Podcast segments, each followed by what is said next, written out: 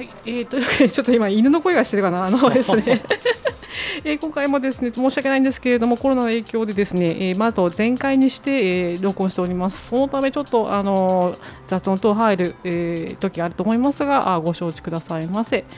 はい、えー、首都科学は遠いようで近い近いようで遠い。しかしなんだか近いようにも思われる。どうしてだろうか皆様こんにちは。司会の樋口はじめです。始まりました理系の森。毎回理系分野に造形の深いゲストをお招きしニュースには出てくるんだけど一体なんだかわからない。そんな視聴者の皆様に最新技術と生活がどう関わっているのか何を理解するべきなのかナビゲートする番組です。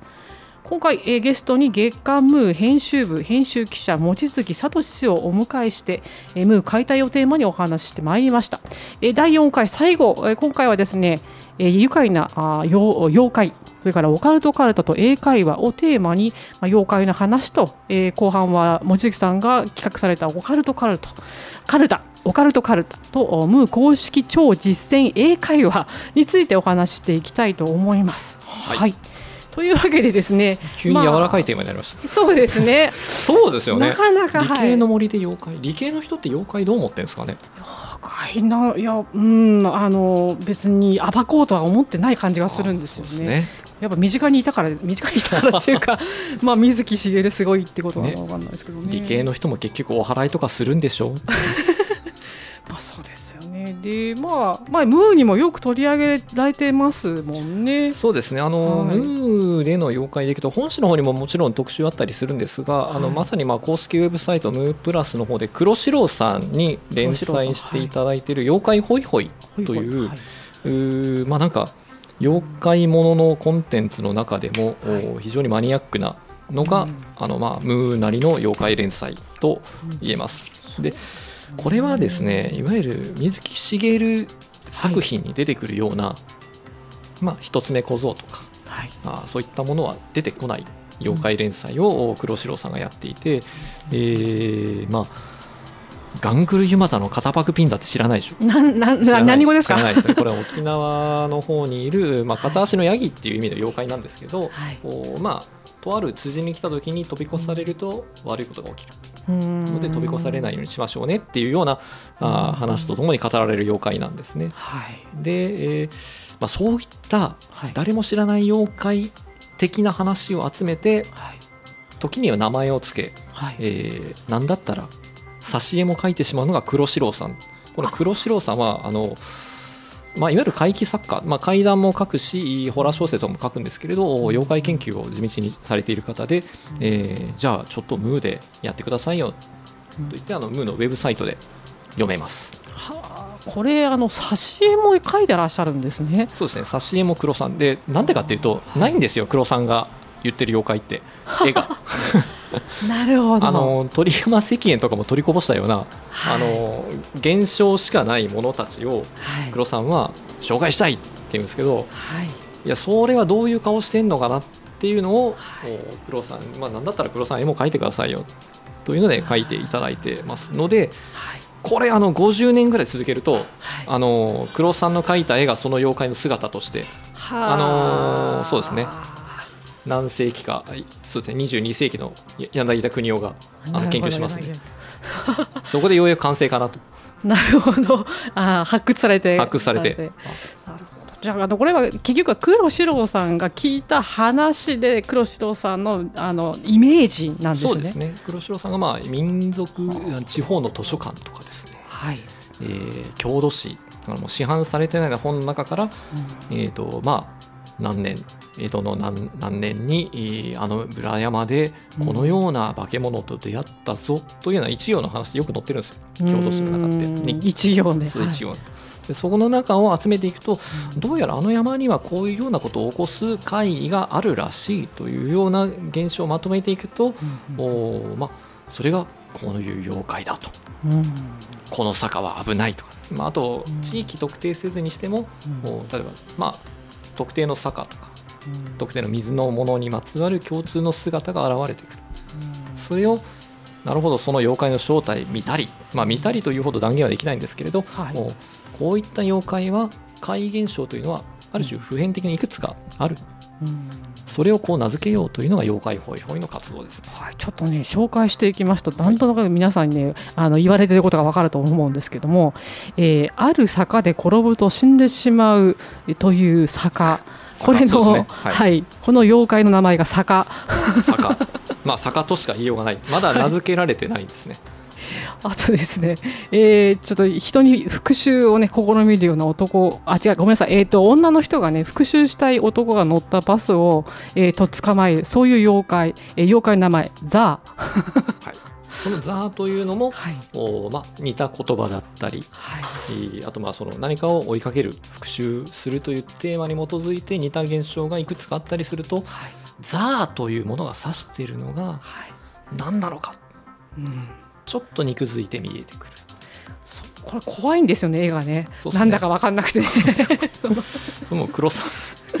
黒さんの絵があのあの連載長いんですけどあの初回から追いかけていくと、はい、あの結構ね上手になっていきますあそうなんですか あともう一個だけ言うと、はい、唇だけ唇だけ追いかけてきて飲み込む妖怪まあまあこれもまだ仕上がってない感じですよね。すごいですね。これはもう2、30年必要でしょうね、妖怪になるには。はい。はい。まあ、ウェブで連載もしてますし、えっ、ー、と、はい、2年前か、2年前にあの本にもなってますので、そちらご覧いただければ、はい、いわゆるあの誰も知らない妖怪を知ることができます。ですけどその中にま出てくるんですけど、まあ、これちょっと続けて言いますけど、はいはい、まあ、珍獣みたいな妖怪とか、はい、これ UFO じゃんっていうのとかもあって、はいはいはい、えまあ、ちょっと紹介していきますけども、えーと、夜な夜なただ歌、えー、踊って歌う色男ジャニーズのような妖怪、妖怪色男。これまだ名付けがこう完成してない感じがあります、ね、そうですね。妖怪色男、はい、これはこれで味があっていいですけれどもね、はいえーと、それからあと、えー、目薬を荷物から取って刺してくれる妖怪。目薬だぬき目薬だぬきはい、はい、それといい人ですね。いい人ですよね。ななんでこんな妖怪いるんだかよくわかんないですけどうんあともうさっき言った UFO じゃないですかっていうのは、はいはい、あの天天釣りおろし。これはかなり UFO っぽいですよね、はい、だからまあ山の中で空から、はい、あ降りてくる光の玉というのを遭遇したということなんですけど、はい、これもだから思えば、はい、その何回初回の話に通じるのかな、はい、UFO って言葉とか概念がなかった時代に UFO を見た場合、それを妖怪天釣りおろすといった可能性は大いにあるであろうと。うん、名前がね名付けられないですもんね、だからこうアメリカ、まあ、いわゆる空飛ぶ円盤とかですね、はい、宇宙開発なんてこう想像もつかないような時代に、空に何かバーッと光が飛んでいたら、まあ、天釣りおろしって言うかもしれないし、まあ、日本でいくと古典的には天狗ですよね。山に隕石がドーンと落ちて何かこうバリバリバリと何かまあ燃えるなりなんなりした時にそれがいわゆる UFO 体験なのかどうかはまあ分かることはない話なんですけど、うん、そうですよね。言いようがなかったらそうその地方ではそう言うんです、ね、そういうふうに言うと。この名前をねあないものはこうじゃないかっていうと、まあ、なんかなんかチュパカブラとかね。そうですね、ね、チュパカブラそうですね。チュパカブラでいくと、うん、チュパカブラも非常に、まあ、ユーマとしてこう人気というか知名度のある存在ですけど、うん、あれもほぼね妖怪的なものですよ。まあそうですよね。なんでかっていうとそのチュパカブラっていう姿形のある今皆さんがまあネットで検索して出てくるようなあの画像ですよね、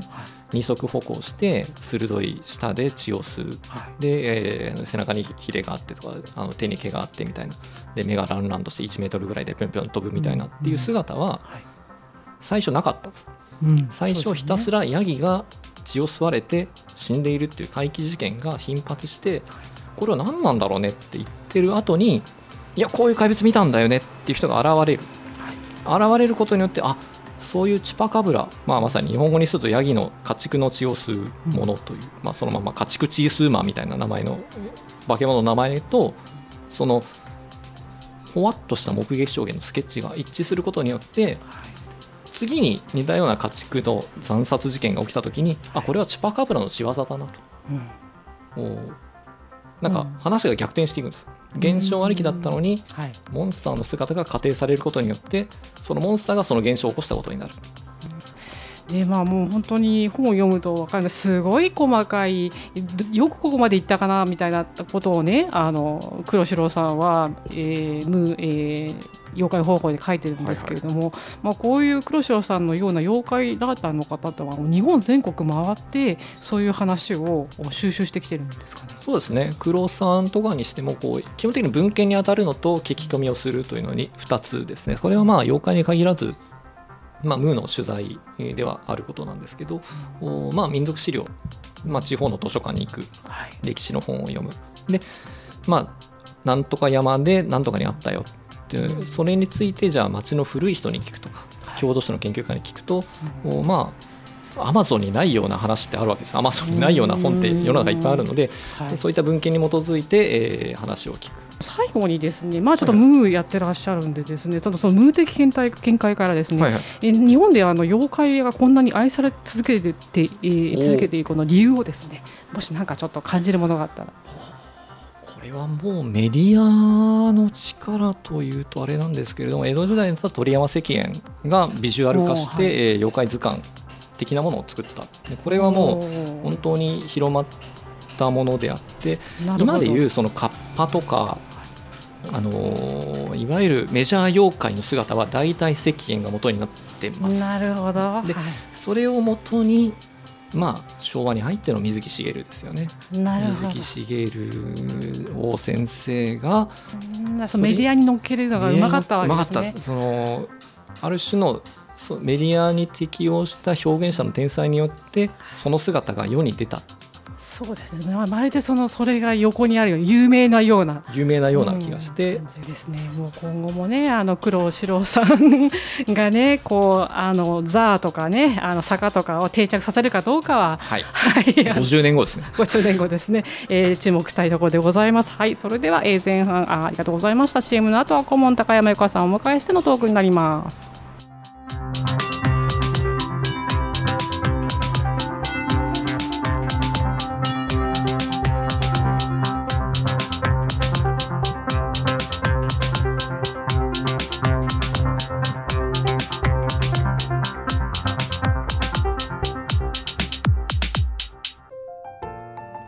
たの動画をアップすると企業からあなたに面接依頼が届きます。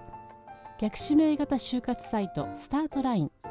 TSE は鎌倉 FM を応援します。マイナンバー管理システムの老朽化。ご相談は新クライアント総研へ。新クライアント総研は鎌倉 FM を応援します。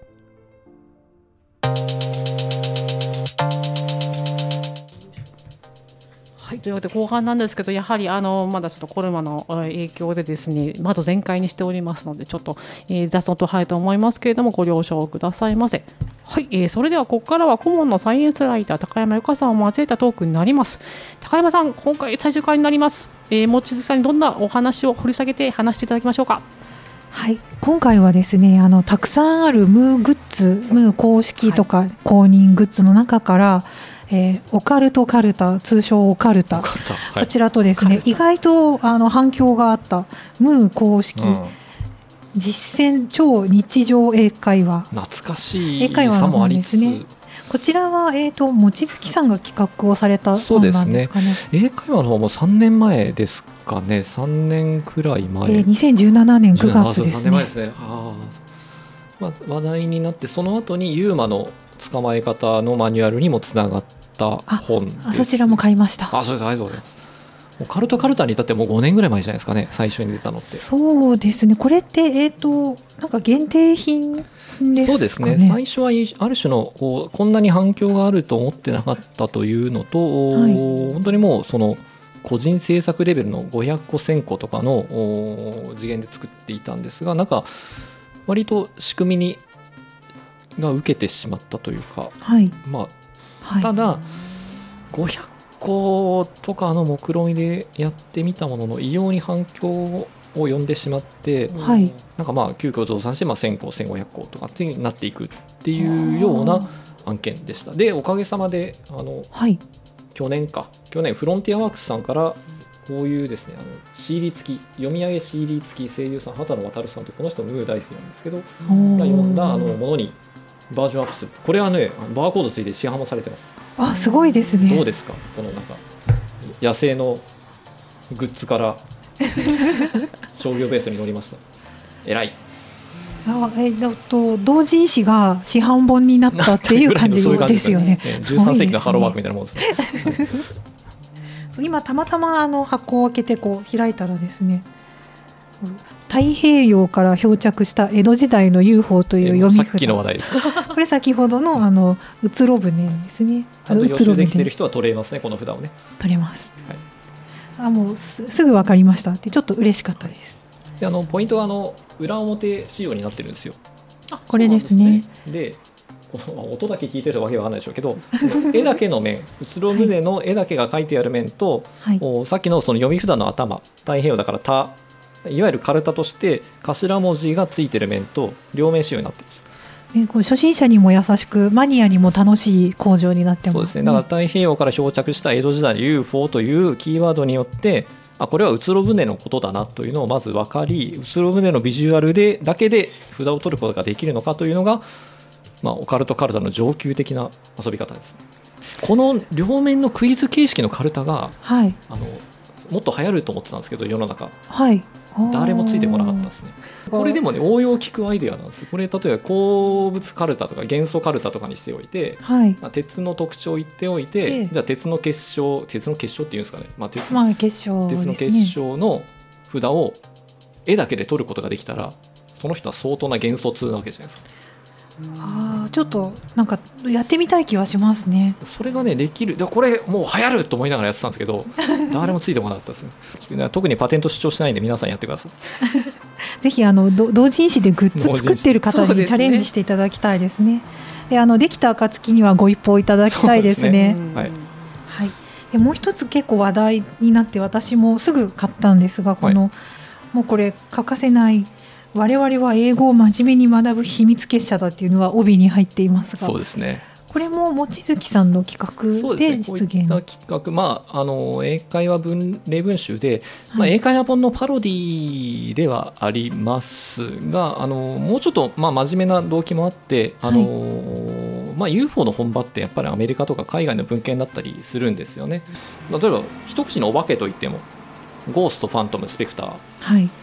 実は、まあ、ありますもんね、はい、だからポルターガイストのガイストになってくると、まあ、そのドイツ語だったりしますよね。だからそういった疑問からいやこれは英語で正確に何て言うのかなみたいなのは、えー、なんかそこからあそっか全部用語が違うのかというところからの英会話本に落とし込んだというのが割と真面目などうですか？ちゃんとした編集者っぽいでしょ？ちゃんとした編集者のお仕事ですね。ので和文に関してはあの、はい、自分で考えて、まあ、いろんなシチュエーションやらできるだけ、まあ、メジャーな用語を織り込むように作っておき、まあ、それを超常現象研究家でバイリンガルの宇佐和通さんにきっちりと英文にしていただくと。そうあのパッと開いたページでいいなって思った例文がありまして、はい、え私の母は NASA で UFO を消す画像処理の仕事をしている、はい、大事ですよね。大事ですねあとあのお化けが出るので部屋を変えてほしいっていう訴えとか、はい、これはもうね使うでしょうね。これ使いますよね。実用的ですよね、えー、壁のシミが人の顔に見えて仕方がない。そういうのを添えて言えばもう絶対部屋変えてもらいます。素晴らしい。なんならグレードアップします。あのアカシックレコードといえば最近あのレコード読もうとして失敗されたプロレスラーの方がいたような気がするんですが。高橋宏夢さんはずっとアカシックレコードを読みたいと言ってる、まあ、ある種ムーミンプロレスラーなんですけど、はい、あの人はねやっぱりねプロレスラーの人だけあってすごく弓道的そのだから修行のように、はい、あのオカルトに取り組んでいるのでほらインドに行って自分のアカシアの葉を見ようとするし瞑想とかして、はい、なんかこうアカシックレコードにアクセスしようとするし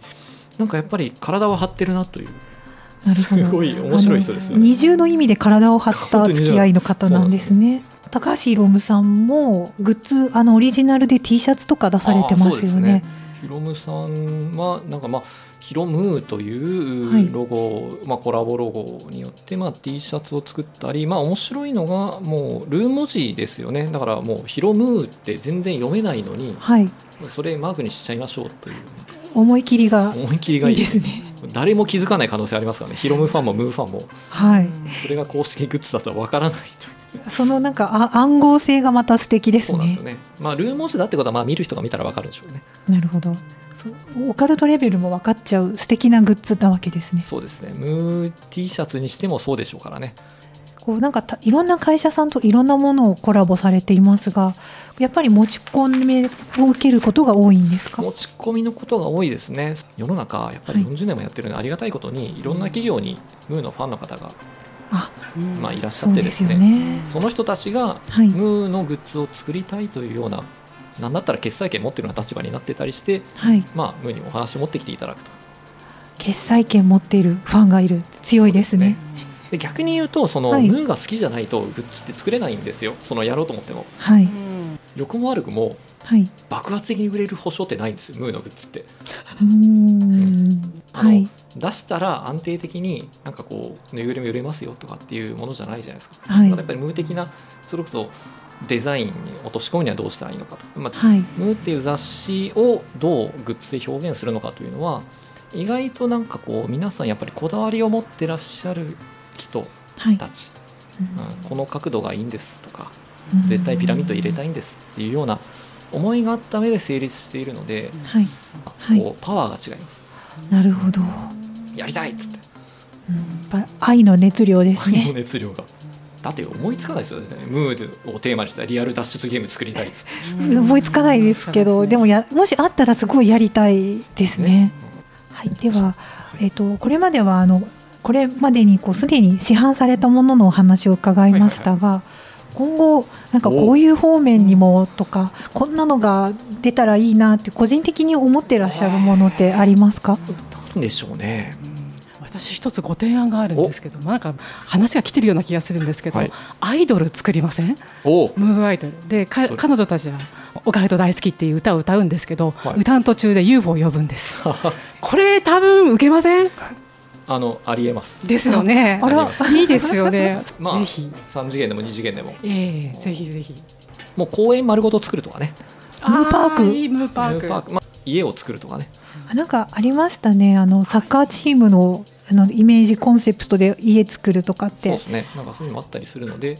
まあ、開運だったり怪しい部屋だったりそういうのもできるでしょうけど、うん、いいですね。幽霊が出るスタジオとかこれからますます楽しみですね。はい、楽しみですね。はい、ということで4回にわたってですね、えー、ムー編集、えー、編集部編集記者、えー、望月聡氏をお迎えして、えー、お送りしてまいりました。ありがとうございました。ありがとうございました。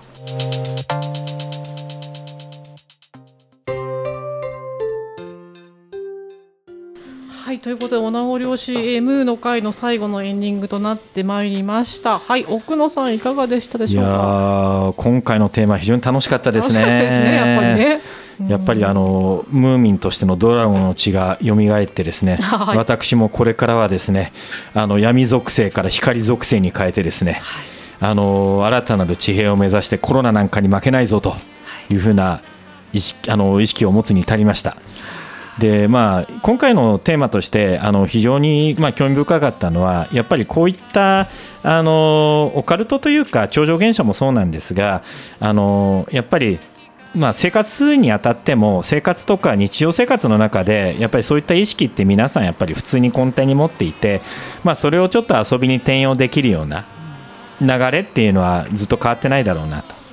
まあまあ、さっきあのカルタとかありましたけども個人的にちょっとやりたいのはタロットカードをこれでもう一回ちょっと再編してほしいなという。そうですね。